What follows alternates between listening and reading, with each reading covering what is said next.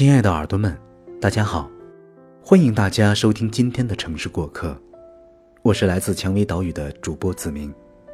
本栏目由喜马拉雅和蔷薇岛屿网络电台联合制作，独家发布。今天我们要与大家分享的是一篇来自网络的文章，文章的作者是曾在北大中文系就读的才子马超。文章的标题颇有些自嘲的意味，叫做。我是北大穷学生，讲述了一个耳朵们都曾经经历过或者正在经历着的大学生活。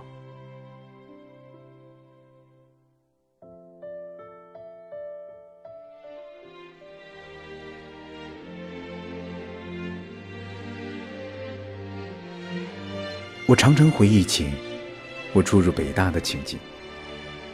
一九九九年高考。我考了县里的文科状元，被北大中文系录取。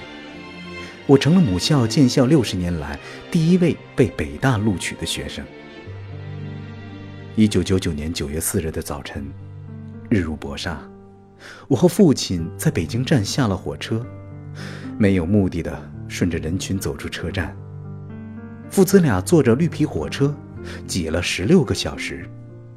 从一片天大地大的皖北平原，来到了这高楼大厦之中，疲惫到了极点，同时又对自己格格不入的装束感到很不安。我记得很清楚，那天我上身穿着一件长袖的白色衬衫，上面沾满了灰尘，领口黑黑的一层，下面是一件褐色起毛的休闲裤，有些短，把人吊着。脚上是一双劣质的黄皮鞋，最让我放心不下的倒不是穿着如何，我所担心的是手中拎着的那个塑料行李箱箱子。那是我临出发前在集市上花四十五元买的，因质量不好，在离家不到十里路的距离就完全裂开。我父亲不知道从哪儿弄来几段零碎的绳子，把它紧紧捆住。里面的衣服从裂开的缝隙中拼命往外挤，我担心的就是它随时都有炸开的可能。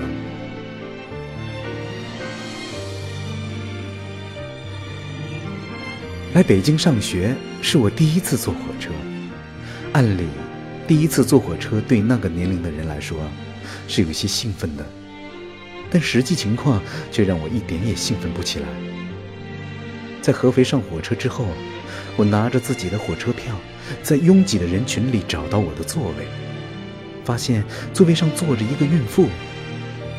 如何要回自己的座位，是我开始第一次真正处理一个问题。我怯生生地告诉那个孕妇，那个座位是我的。那孕妇却一句话也不说，像个小说家深沉地望着我一番之后，开始像一个旅行家望着窗外。面对哑然的局面，我不知如何处理。我想告诉他，我是北大的学生。我想告诉他，这是我第一次出门远行。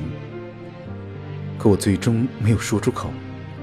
在那片拥挤的空间中，我觉得那么不合时宜。最后，我离开了，挤到了另一个车厢里去。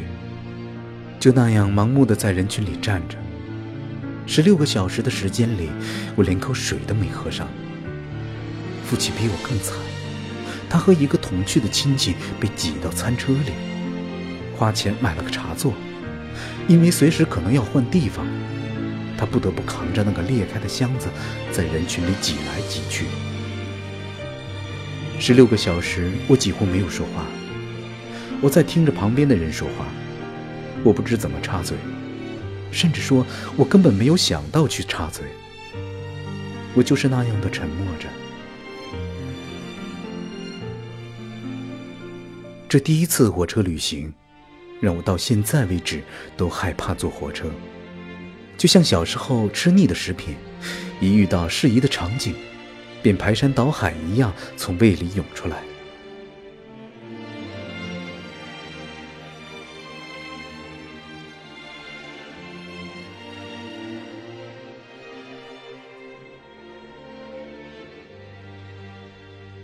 那时北大的文科生一年级的时候都要到昌平校区的。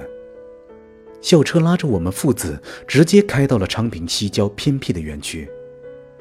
经济上不允许父亲在学校逗留很长时间，父亲必须要当天赶回去。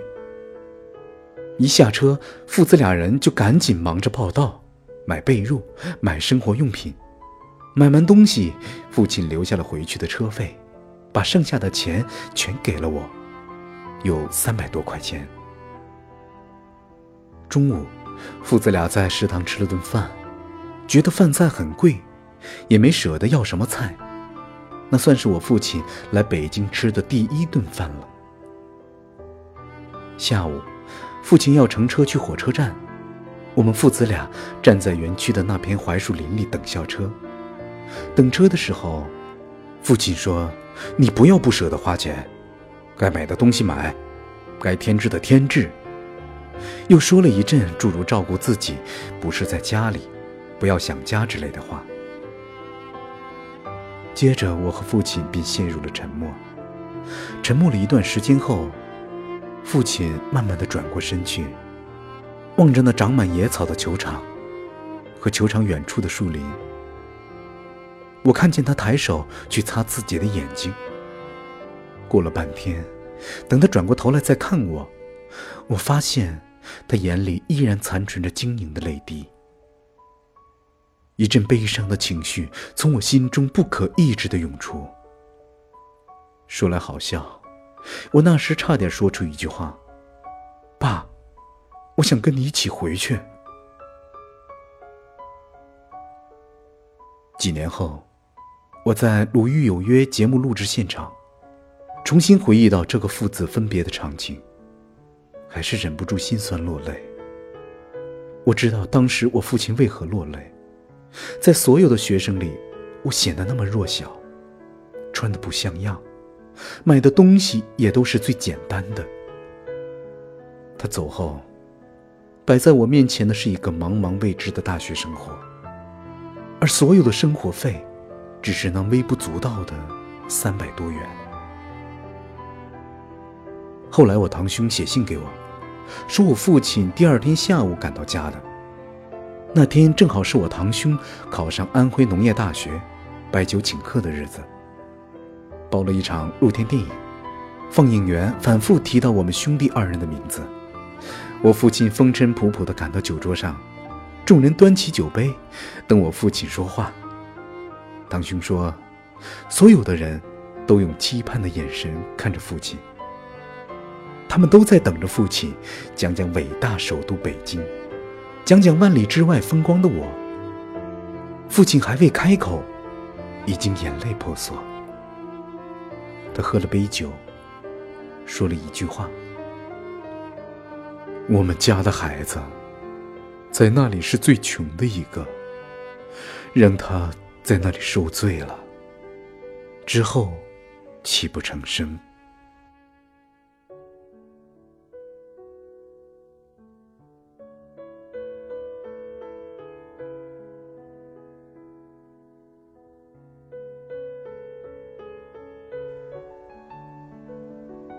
父亲走后一个多月，我是靠着那三百多块钱过活的，吃的很简单。晚上的夜宵是晚饭时从食堂买的一个馒头，简单但过得有滋有味。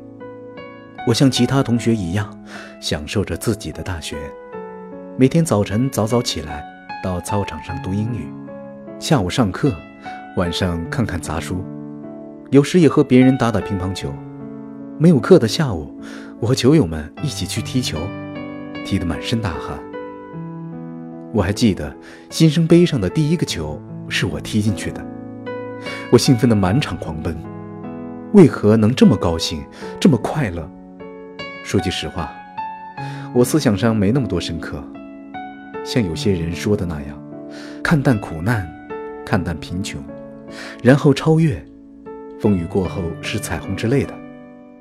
我是惯了，我幸福的过着自己的大学生活，不是逃避。不去让人对自己的生活有怜惜之感，或者说，我对于这些富与贫、乐与苦，根本一无所知。无知者无畏，身上只有三百多块钱，买书、买生活用品、吃饭、洗澡、穿衣，诸如种种花销。对此，我倒没有什么过于拘束之感。少一分如何？多一分又如何？有些时候，井底之蛙也是幸福的。不久，母亲写了一封信，错别字连篇。后来，我还拿此封信对我母亲说：“真看不出你还上过高中。”母亲笑着说：“那么多年了。”能记得这么多字，已经不错了。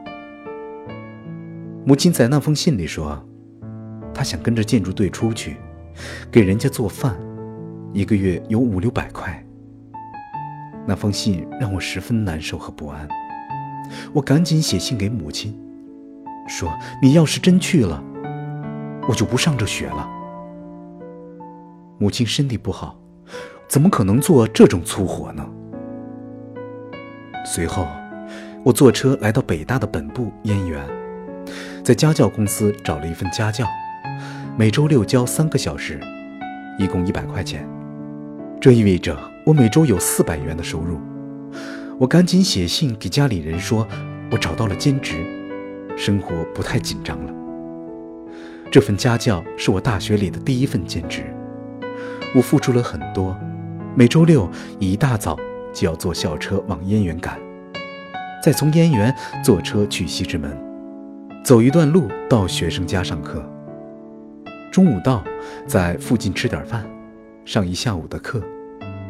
赶回校区的校车来不及，只能从西直门坐二十七路到三四五，坐了三四五到昌平，再坐小公共到南口。从南口到校区是一段林荫路。我从小公共下来之后，天基本上黑透了。我要摸黑走四里路，两边全是果园庄稼地，路上只有我一个人。每次看到校区门口的红灯笼，我眼都有点模糊。那种疲惫后的熟悉，让我感到一阵阵强烈的温暖。我现在还记得自己第一次拿到一百块钱的补课费，是多么的高兴。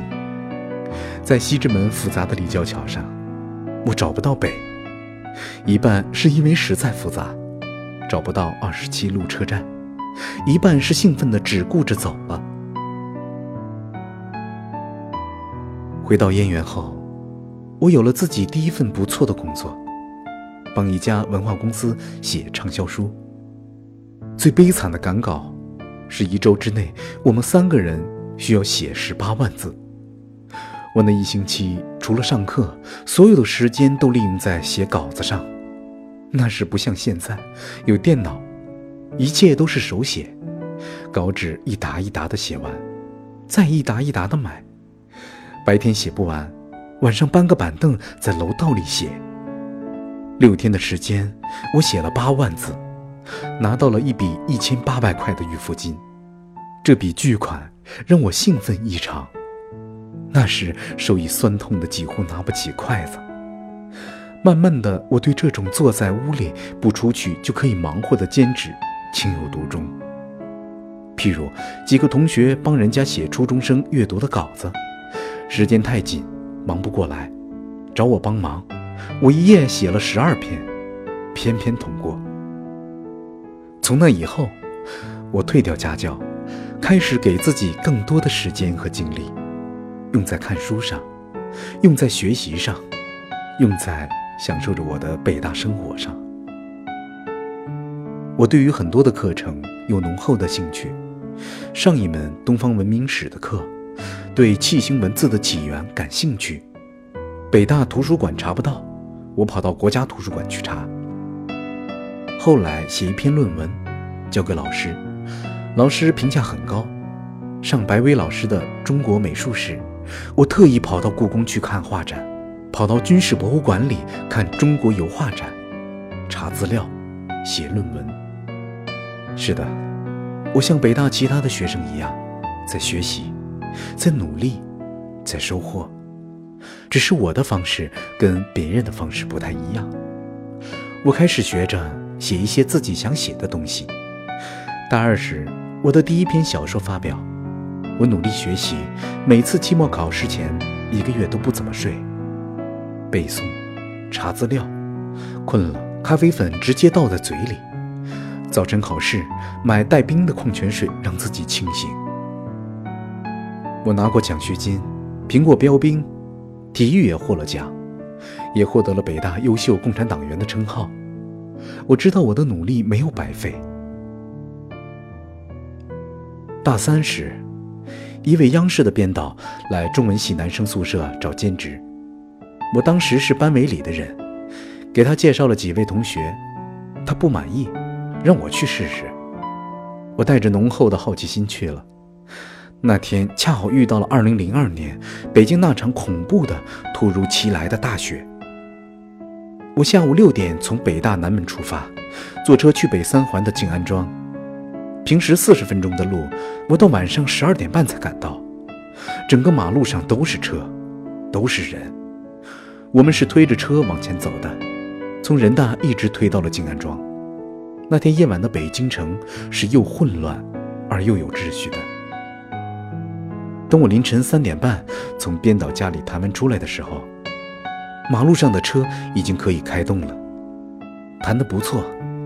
之后。我开始在央视十套、四套几个栏目做文案的写作和策划，几位接触到的电视人对我评价不错，收入也还可以。后来，我对文案写作已经很熟悉了，干起活来也如鱼得水。我决定退出来不干，这个决定大大出乎了编导的意料，他挽留我。我笑着说：“我还想做些别的。”从大二下学期，我不再向家里要钱。大三下学期，我开始帮姐姐支付一部分的生活费和学费。在北大读研究生时，我开始写剧本。妹妹去上大学，上的是第三批录取的本科。家里打电话来说学费很高，我说没事，让她去吧，有我呢。暑假我送妹妹去上学。前后给她交了一万七千块，给她留下三千块钱生活费。我说：“当年我是三百块开始我的北大生活的，你比我幸福多了。”我从长春回来的路上，妹妹给我发了短信，她说：“哥哥，谢谢你为我做了这么多，我会努力的。”我给她回短信说：“哥这么做，是因为有条件才这么做的。”我只想让你好好享受你的大学，就像当年我在北大读本科时那样。是的，这就是北大的生活，它让我感激，让我留恋。这里不会因为贫穷而让你止步不前。我的两位好朋友，家境很好，现在一个去美国读书，一个去新华社工作，再聚一起，依然笑声不断。我们没有隔阂，我们谈论的是快乐和幸福，也不会因为你困苦对你照顾有加，一切需要你自己去实践。一路走来，你会发现你所走的那些路，看去那么平坦，可每走一步，其实却是那么艰难。这里是北京，这里是北大，这里有无数的年轻人。这里有无数的脚步，他们来来往往，有过陌生和熟悉，有过泪水和笑脸，有过朋友和敌人，有过丑陋和美丽。但当你真的把其中一个脚印放在镜头前，放大，放成八寸，放成十二寸，放成毕业相一样大的二十寸。你从中发现的是基于你自己身上的一种坚韧和力量。更重要的是，从那个脚印里，我们欣然发现了自己那些悄悄遗忘的微笑和幸福。有人说，一千个读者心中有一千个哈姆雷特。那么，同样，一千个大学生就有一千种不同的大学生活。马超的大学生活，其实，在很多人眼中，也许不是最艰难的，但是绝对不是最轻松的。无论你的家境是富裕还是贫寒，无论你的大学生活是肆意飞扬还是压抑艰难，可是唯一相似的，是那些都是你无法忘却的青春。好了，亲爱的耳朵们，关于大学生活，你们是不是有很多话要对我们说呢？那么本期的互动话题就是和我们来分享一下你的大学生活中一些不能忘却的经历吧。想要收听更多精彩的节目，可以在百度搜索“蔷薇岛屿网络电台”，使用官网三 w r s e f m 点 c n 进行收听。关注我的个人首页，给我留言。也可以下载喜马拉雅手机客户端。如果你想了解电台最新节目预告和电台近期活动。也可以在新浪微博搜索“蔷薇岛屿网络电台”，或加我们的微信 FM 杠 ROSE。如果想要咨询应聘相关，微信及推荐文稿，可加入我们的官方 QQ 二四四二七六零六二二，或者招聘群一四六一七五九零七。有多少眼泪滴湿枕头？有多少你觉得不能够被动的痛，只能沉默？有多少夜晚没有尽头？有多少的寂寞无人诉说？有多少次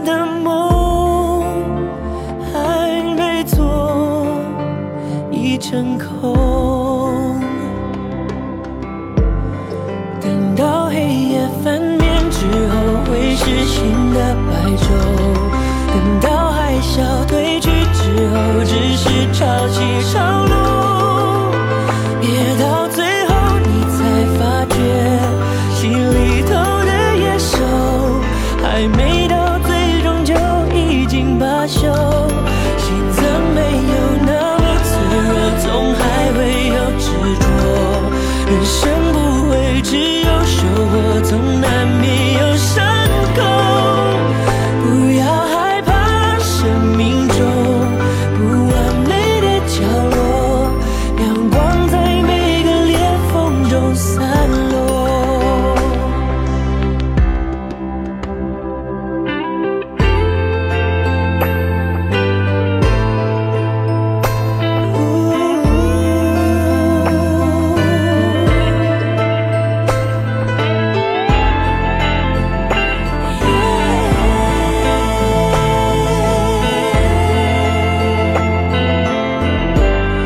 就算一切重来又怎样